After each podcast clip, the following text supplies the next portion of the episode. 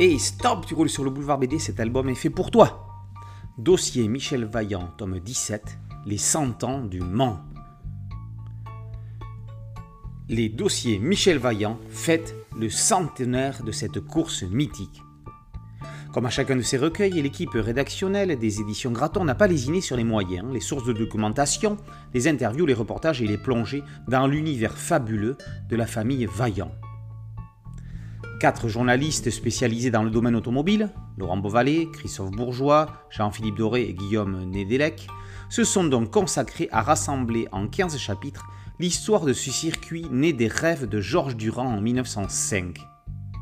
L'année suivante, mordu d'automobile, convaincu par ses possibilités de développement, il réussit à organiser le premier Grand Prix de l'ACF, Automobile Club de France, sur un circuit dans la Sarthe. Nous sommes le 26 juin 1906. Le départ est donné. Et après quelques péripéties, une première guerre mondiale sanglante, une paix qui appelle aux années folles, un développement croissant de l'automobile, les constructeurs recherchent des pistes d'essai pour tester de nouvelles technologies dont les feux et la fiabilité de leurs voitures. C'est ainsi qu'en octobre 1922, le tout nouveau ACO, Automobile Club de l'Ouest, ex-ACF, annonce que les 26 et 27 mai 1923 se déroulera une course d'un caractère nouveau. Les 24 heures du Mans sont nées. Que la légende commence. Le 10 août 1923, à Nantes, une autre naissance, celle d'un homme dont la vie va être synonyme de 9e art et de course automobile, Jean Graton. L'ADN de ces deux bambins va clairement se fondre en un seul, celui de Michel Vaillant.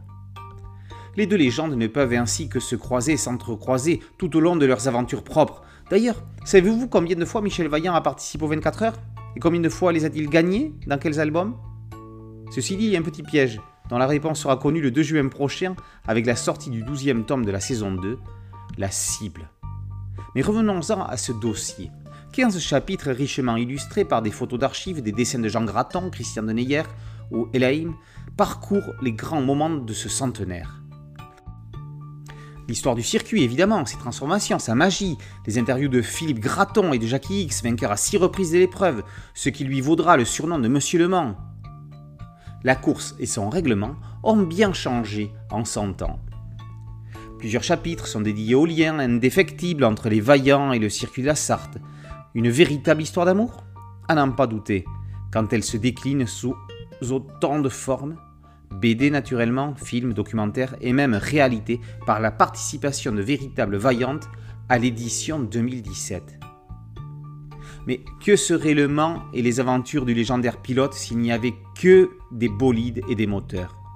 Non, la série Michel Vaillant, c'est avant tout la saga d'une famille avec certains personnages centraux comme Françoise Latour, épouse Vaillant, Présente en chippie dès le cinquième album, le 13 est au départ, elle va petit à petit prendre plus d'ampleur au point de finir au poste de PDG de la firme.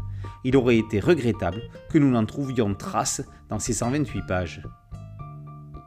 Bref, un dossier unique, remarquable, indispensable à tous les fans de course automobile et de Michel Vaillant. Dossier Michel Vaillant, tome 17, Les 100 ans du Mans, est paru chez Graton Éditeur. Merci à mon ami Thierry Ligo pour cette chronique. Boulevard BDC en site dédié, un podcast audio et une chaîne YouTube. Merci de liker, de partager et de vous abonner. A très bientôt sur Boulevard BD. Ciao